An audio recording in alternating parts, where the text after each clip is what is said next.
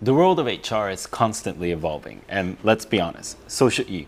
That's why here at Factorial, we're bringing you a weekly dose of HR tips and best practices, but in easily chewable tablets. We're here to give human remedies for human problems. So without further ado, it's time to take your weekly HR pill. We've all made mistakes, and some of them may even cost your company some hard earned cash. If you've been recruiting for some time and looking for the best talent for your company, surely you will have regret some of the decisions that you have made. If that's the case, then don't worry. It has happened to everyone sometime. What would make you a good manager is if you actually put some effort into never letting those things happen again. Let's take a quick look at some things by experience that could easily be avoided during recruitment. Oh, and before that, don't forget to subscribe to our channel for more doses for your company. So let's start the diagnosis. If you're an entrepreneur whose startup is growing and you're afraid of hiring the wrong person, don't worry. Making mistakes is human and nobody is safe. Even the best HR managers and people who have been recruiting for many years are wrong sometimes. If you think you've made some unwise decision, just admit it, assume it, and use it as an experience.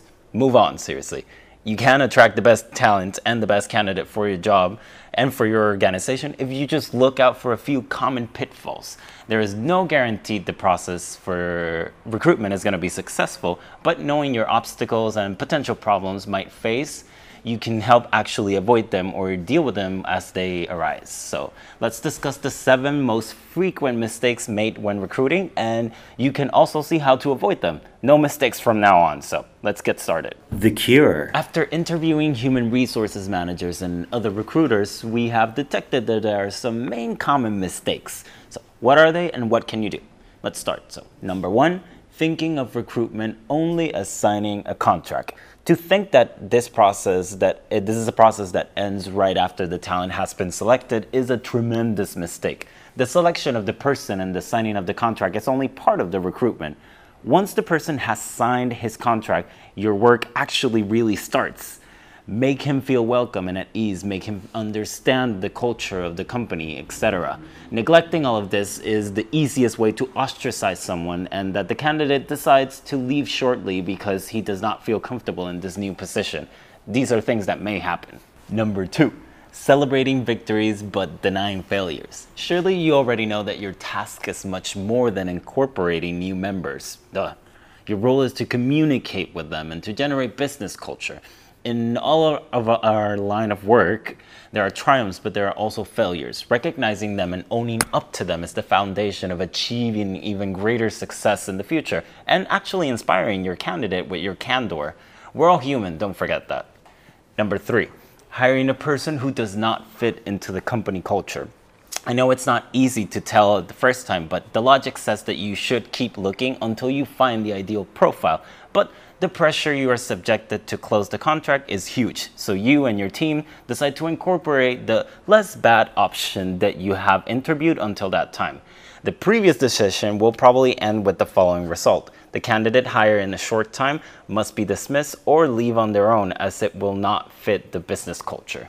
This will cause a huge problem for the company as it as in you have lost time and resources in hiring and you should start the search for a new person to fill that position. Make sure you exhume the company culture from the first letter that you write on the job posting. That way, everyone who signs up knows exactly what to expect. Number four, excessively eternal selection process. Even if we need to pay attention to the details, at the same time, the selection processes should not be eternalized. Lengthening the processes can only mean a reduction of efforts for the company. Obviously, the processes must be carefully detailed, but that does not mean that they need to be slow. A long selection process hurts everyone. It hurts you, the company, and also the candidate. An agile, efficient, and dynamic process is the actual solution. Number five, make a too linear selection process. A selection process can have different phases. Candidates can be called to different interviews if that's the case, you should avoid asking and evaluating exactly the same thing in all interviews. Each of the contracting phases must have a specific objective, and each one must be accompanied by specific questions and elements that don't fall into redundancy. To avoid these errors, you must plan properly the selection plan, and if you are more than one person in your department or the people involved in the process, please actively collaborate together to make it a more gratifying experience for everyone. Number six, keep the candidates informed. If you're interested in one of the candidates you have interviewed or are hesitating between several options, don't lose contact with them. Maintaining a contact will help you position yourself in the minds of pre selected people as a preferred option. In addition, maintaining contact with the candidate allows you to humanize the process a little bit more and make it less bureaucratic and cold. Number seven, finish interviews abruptly. Surely not all people who have interviewed with you meet all your expectations, but all of them deserve your respect. All candidates have dedicated their time to interview you, so you have their expectations and their hopes, and they kind of deserve a good deal from your part. It's not about you selecting these people, but about doing the interview normally and not cutting them dry. You never know if in the future you might be interested in that person for another position or if they may become your client. And in addition to that, a good deal will always reinforce the employer branding. So these are the most typical seven mistakes of any recruiter. Remember that learning from mistakes is the key for not actually letting them fall and happen again. The prescription. Hiring new staffs can be expensive and time consuming, I know. So it's important to get it right. You want to make sure that you recruit someone who's the best person for the job and who fits into your organization so that you're not facing continual turnover in the end, your goal must be to stop chasing the talent and get this person to actually come to you. It's not an easy task and you will always continue making mistakes, but every time you will be a better recruiter. During these first few weeks, it's important to help the new recruit to familiarize themselves in the organization and the team's goals and support him as he learns. This is often called onboarding.